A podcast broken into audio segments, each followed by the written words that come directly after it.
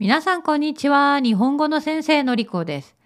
今日は実際に私のプライベートレッスンの生徒さんが困った状況についてシェアしたいと思います。この生徒さんは東京に住んでいる生徒さんですね。私ともう長くレッスンをしています。以前はみんなの日本語を一緒に使ってたんですが今は中級になってカルテットという教科書のもうパート2、2をやっていますね。かなり上達が早い生徒さんです。はい、この生徒さん先日東京で花火大会に行ったそうです。日本の夏といえば夏祭りや花火大会ですよね。この生徒さん初めて花火大会に行ってみました。えーそして花火大会の時にね、楽しんでいい雰囲気だったけれども一つ困ったことがあったそうです。それは突然雨が降ってきたそうなんですね。その雨は全然、まあ、強い雨ではなくってどちらかといえば弱い雨。ね、しとしとな感じかな。はい。でもたくさんの周りにいた日本人の人が傘を開いて傘を使い始めたそうです。はい。で花火大会ですから皆さん想像してください。たくさんの人が浴衣を着ていたそうです。浴衣濡れると困りますよね。皆さんきれいに、ね、着飾って浴衣を着て髪の毛もセットして、ね、そんな可愛らしい素敵な女性がたくさんいる花火大会だからそういう皆さんは傘を差しました。でも傘を差して空を見上げた時にまあ、隣の、ごめんなさい。その生徒さんの隣の人が大きな傘を差して、その傘が邪魔になって、私の生徒さんは花火があまり見られなかったそうなんです。困りましたね。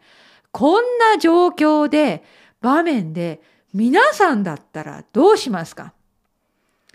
これは実は本当に難しいと思ったんですね。口に出して、ね、その隣の人にちょっと傘が邪魔になって花火が見えないんですって言えますかいや私ちょっと言う自信がないですね。言える自信がない。なんか傘を差す気持ちもわかるもんね。濡れたら嫌だ。ね、だって、ね、デート中で浴衣を着ていて、ね、髪の毛もきれいに、ね、セットしてそれが台無しになるのも嫌じゃないですか。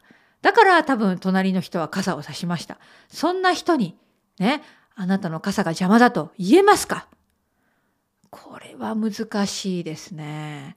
私だったら言いません。我慢します。その生徒さんも言えなかったそうです。ね、あなたの傘が邪魔です。まあ、あなたとは言いませんね。すみません。ちょっと傘をもうちょっと横に避けてくれませんか？花火が見えないんです。って言いづらいシチュエーションですね。だから、私の生徒さんも我慢したそうです。ただ、ただ、さりげなく手で隣の人の傘をプッシュ、押したそうです。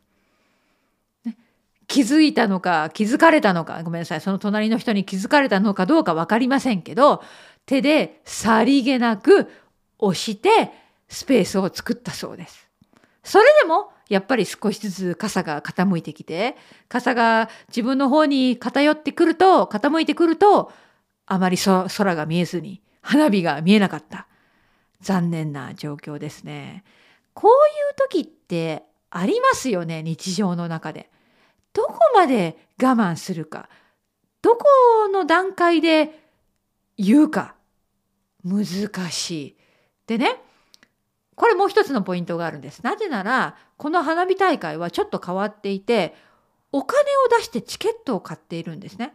そして野球場のスタジアムにスタジアムの中で席を買って座って花火大会を見ているんです。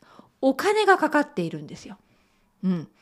お金がかかっていなくって普通に座ったり立ったりして見る花火大会はもちろん混雑してよく見えないってことありますよね。でもただですから我慢できます。でもこの生徒さんの場合は入場料を払ってるんです。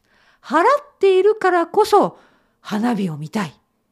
だから隣の人の傘が邪魔。うわーそして生徒さんはもう一つシチュエーションがありました。その傘の先ね、尖っているところがありますよね。その先が自分の頭とか目に当たりそうになって危なかった。これは2つ目のシチュエーションですね。私はその時だったらちょっと言ってみてもいいかなと思ったんです。なぜなら危ない。ね、危険を伴うことですから自分の身に危険を感じるならあちょっと傘が当たりそうになって危ないんですけどって言ってはっきり伝えた方がいいかもしれない。けど言いづらいよね。本当に言いづらい。皆さんだったらどうしますか？これはあの日本人の私ネイティブでもうまく言える自信がないですね。難しい状況です。こんなことありますよね。うん、もう一つあなたならどうしますか？これは私おまけのポッドキャストエクストラでも話した内容なんですけど、ね、あの状況を説明します。まあ、ちょっと違う状況にするんですけど皆さんは会社勤めをしていて、ね、お昼ご飯同僚さんと食べています。皆さん各自でお弁当とか食べたいものを持ってきて食べている。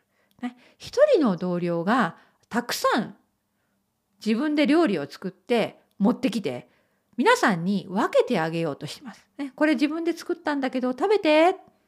ね、でたくさんもうもらって自分はもらって食べてお腹がいっぱいになりました。お腹がいっぱいになった。でもその同僚さんはもっと勧めるんですあなたに。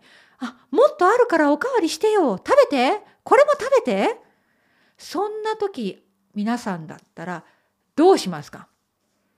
どうしますか？ね。シチュエーションはもう皆さん一回食べました。ね、もらって食べてお腹がいっぱいなんです。もう食べられない状況で、さらに進められた時にどうしますか？断りたいけど断れますか？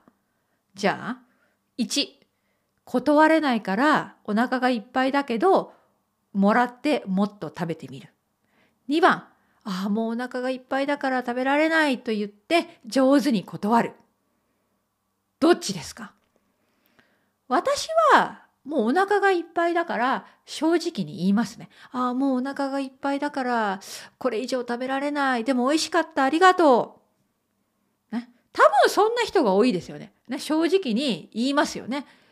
でもね、その同僚さんはそこで終わらなかったんです。あなたにもっと勧めたんです。いやいや、このぐらいだったら大丈夫でしょもうちょっと食べてよ。もうちょっと、もうちょっと。しつこく言ってきたらどうしますか？これもあるあるじゃないですか。こんな人多分いるんですよね。ちょっと空気が読めない人で、ね、相手がもういいよって言ってるのにしつこく進めてくる人。うん、残念ながらそんな人いますよね。そういう時に皆さんだったらどうしますか？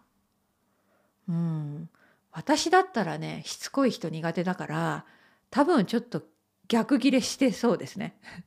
私もういらないって言ったよねとは言いません。そんなきつい言い方しませんけど、やっぱり何度も何度も、いや、もう食べられないんです。お腹いっぱいって言うと思います。ただ、人間関係って難しいですから、なかなかはっきり言えない時がありますよね。あなたならどうする？リアルなシチュエーションということで、傘が邪魔になった。というケースと、ね、お腹がいっぱいだけどどうぞと勧められてしつこくしつめししつこく勧められた時のシチュエーション2つについて皆さんの意見を聞かせてください。はい今日はここまでです。